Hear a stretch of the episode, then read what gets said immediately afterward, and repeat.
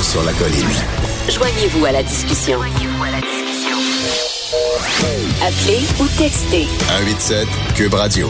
1877 827 2346. Ce serait pas plus efficient et pratique d'évaluer, d'étudier dans une même évaluation le, le gazoduc et le terminal méthanier. C'est un enjeu que j'ai bien étudié. Il y a réellement deux volets distincts. Euh, et ce que l'on dit en ayant deux études, on aura l'occasion, la population aura l'occasion à deux moments bien distincts euh, de faire valoir son point de vue. Donc, ultimement, on risque d'avoir un meilleur projet avec deux études qu'une seule. Donc, c'est la déclaration du ministre euh, Benoît Charette tout à l'heure à l'entrée du Conseil des ministres, le nouveau ministre de l'Environnement qui répondait d'une certaine façon pour la première fois vraiment à une question et il dit qu'il avait bien étudié cette, euh, ce, cet imposant projet d'exportation de gaz naturel euh, au Québec et il veut donc deux évaluations distinctes et c'est c'est de ça qu'on va discuter avec Louis-Gilles Franqueur. Bonjour Louis-Gilles. Bonjour Antoine. Louis-Gilles, évidemment, est un ancien journaliste qui a suivi ces questions-là pendant des années, mais en plus, c'est euh, un ancien vice-président du BAP, donc il connaît bien euh, euh, ces questions d'évaluation environnementale. Et je sais, Louis-Gilles, que la phrase de Monsieur Charette vous met en furie. Ben, c'est-à-dire, mais en furie, c'est une façon de dire. je, trouve qu'elle est contraire euh, aux faits et à 50 ans de pratique environnementale. Voyez-vous, en environnement, qu'est-ce que ça a apporté l'évaluation environnementale? Qu'est-ce que ça a apporté la problématique environnementale quand c'est cette préoccupation est née dans les années juste 60? pour préciser pour euh, les gens, euh, Louis-Gilles, Oui. euh, donc c'est un projet, euh, il y, a- il y a un projet de gazoduc, puis un projet de terminal méthanier. Là, on veut faire deux études, euh, deux évaluations environnementales distinctes. C'est ça. ça. Le gazoduc passerait par euh, dans le nord du Québec, là, dans la région de l'Abitibi, et Ouais. puis et rejoindre le euh, Saguenay, où là il y aurait une usine de liquéfaction pour que le ça. gaz, une fois euh, transformé en forme sous forme liquide, puisse être transporté par bateau vers les marchés extérieurs. Alors là, la question c'est ce projet-là, évidemment, ça comprend le pipeline, le gazoduc et le le- l'usine de liquéfaction, mais ils disent on va faire une étude pour euh, un et une étude pour l'autre. Et pourquoi, pourquoi ils veulent absolument scinder les deux, euh, faire deux études, Louis-Gilles? Est-ce que, quel avantage? Il y a? Monsieur Charette dit, ben, ça va nous permettre d'avoir euh, deux fois plus d'interventions. Les écologistes vont pouvoir intervenir deux fois, deux fois. Et, et, et donc, euh, vo- voilà, c'est c'est ma question. Ben, c'est parce que quand vous faites, euh, quand vous tronçonnez un projet, vous avez, vous pouvez éviter d'avoir un total d'impact qui est trop lourd. Vous, diminuez l'équation, quoi. Vous diminuez la, la somme des impacts négatifs. Parce que quand vous avez un projet, faut que normalement le total des bénéfices soit supérieur aux impacts négatifs. Quand vous dites impact, ça veut dire euh, l'impact en termes de création de gaz à effet de serre, par exemple. de gaz à effet de serre, les impacts sur la nature, sur les milieux naturels, sur les espèces, sur peut-être même des espèces menacées qui peuvent se trouver dans le parcours euh, des projets. Par exemple, il y a le beluga qui est une espèce menacée et on, Ouais. on triplerait le va-et-vient des navires sur le Saguenay. On peut pas dire que ça n'a pas d'effet. Alors, faut analyser tout ça. Vous avez tous les impacts de traverser des milieux vierges puis des territoires autochtones qui, euh, des, des gens qui en ont besoin pour leur vie, leur, leur, comment dire, leur nourriture, de- des espèces fauniques dans ces territoires-là. Alors, tous ces impacts mis ensemble, plus les impacts des gaz à effet de serre, de la naissance de ce gaz naturel, de son extraction, je veux dire, sinon, si on peut dire ça comme ça, jusqu'à son utilisation à l'autre bout avec l'impact sur la planète, tout ça étant mis ensemble, les vous savez, le total risque d'être assez lourd en termes d'impact. Et à ce moment-là, la première des décisions qu'on doit prendre quand on fait de l'évaluation environnementale, c'est est-ce que ce projet-là est justifié? Est-ce que ça, ça mérite d'être fait? Si vous, votre réponse c'est non, ben écoutez, au lieu de dire on va améliorer le projet, la question c'est on fera pas le projet si le total des inconvénients dépasse les bénéfices. Le On projet en a discuté, vous et moi, euh, Louis-Gilles, en dehors des ondes avant l'émission, puis vous me disiez que c'est comme une nouvelle pratique, ça, de, de scinder les projets comme ça, que jadis, quand le BAP a été créé dans les années 70, si je ne m'abuse, euh, la loi faisait en sorte que le projet était toujours étudié globalement.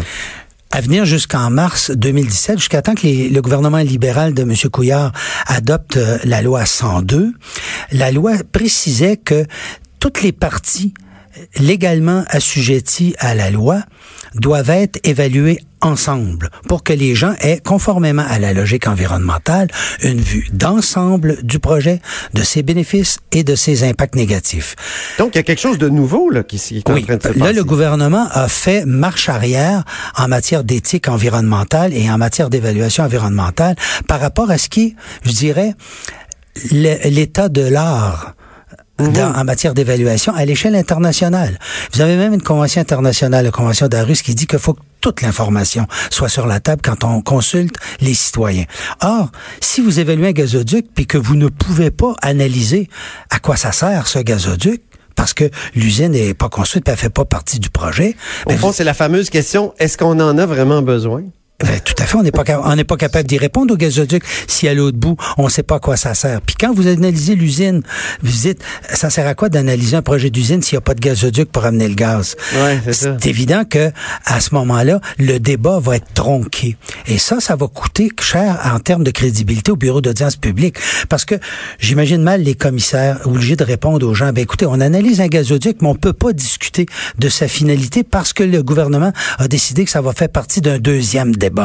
Alors à ce moment-là, le public, lui, euh, que la loi, à qui la loi garantit le droit d'influencer le devenir d'un projet, se fait dire, écoutez, la justification même du projet, là, elle vient de sortir du champ d'examen de la commission d'enquête. Mais vous venez de lier les bras d'une commission d'enquête. Et la même chose si vous commencez par l'autre bout. Euh, Parce qu'il faut le dire, le, le bureau d'audience publique en environnement a les pouvoirs d'une commission d'enquête, c'est ça? c'est-à-dire pas le bureau. Euh, le, euh, le bureau, quand il reçoit un mandat, sa fonction, c'est de créer une commission d'enquête pour Oui, oui. analyser le projet. C'est pas le Oui, bureau oui. qui est pouvoir, c'est la commission d'enquête. C'est la commission qui est créée par le bureau. C'est ça. Alors, elle a les pouvoirs de la loi des commissions d'enquête, ce qui normalement engage le gouvernement à des devoirs et des responsabilités. C'est-à-dire que si la loi garantit le droit au public d'être consulté, ça suppose que la décision n'est pas prise d'avance. Or, qu'est-ce qu'on puis ça suppose qu'on mette toute l'information sur la table. Or là, on voit que l'information va être tronquée contrairement à 50 ans d'expérience d'évaluation environnementale, puis pas juste au Québec, là, c'est partout sur la planète.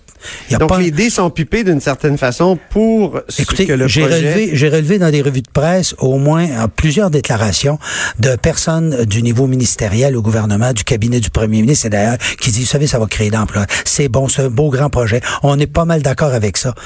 Qu'est-ce que vous diriez si un procès commençait alors que le ministre de la Justice dirait, moi, je pense qu'on devrait quitter cette personne-là? Ça Ah oui. serait un déni de justice. Or, vous avez une commission d'enquête où les commissaires ont les pouvoirs d'un juge. Ils ont le pouvoir de forcer les témoins à, témoigner. Ils ont le pouvoir de recueillir des dépositions ou d'obtenir des documents, même de faire témoigner sous serment. Et là, il y a des politiques qui, en bout de ligne, disent, vous savez, c'est à peu près déjà décidé qu'on le veut, ce projet-là, il est bien bon. En même temps, Louis-Gilles, en même temps, Louis-Gilles, d'indépendance? Le BAP a, euh, a pas de pouvoir euh, contraignant. Le- le- les décisions du BAP euh, sont des sont des, des propositions faites au gouvernement, sont des recommandations. Pas- Exact. Mais on s'attend, non. le gouvernement n'est pas tenu de, de les appliquer. Tout à fait, le gouvernement est bien libre de la décision en bout de ligne. Mais si vous avez un processus légal qui vise à donner au public le droit, c'est ça que est tout l'esprit de la loi, d'influencer les décisions qui touchent le milieu des gens où ils vivent.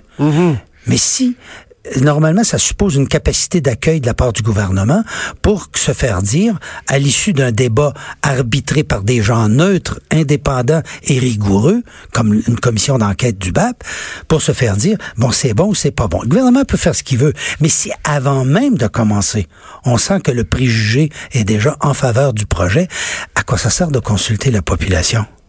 C'est qu'en Mhm. fait, à ce moment-là, vous leur dites, au fond, venez vous défouler. C'est pas une vraie consultation où on Mais on a déjà vu. Louis-Gilles, quand même des, des cas où le gouvernement avait un préjugé favorable, puis par la suite, après les études euh, d'évaluation, tout ça, le gouvernement a changé d'idée. Donc, ça veut pas nécessairement dire qu'il que, que- a les mains liées. J'essaie de, de me faire l'avocat du diable, mais je- Ben, il me semble qu'il y a des cas. Il, il me À semble Lé- qu'il y a- à qu'il y a Lévis, des- par, qu'il y a à des Lé- à Lévis, précédents. par exemple, quand il y a eu le gros projet d'entreposage de gaz naturel.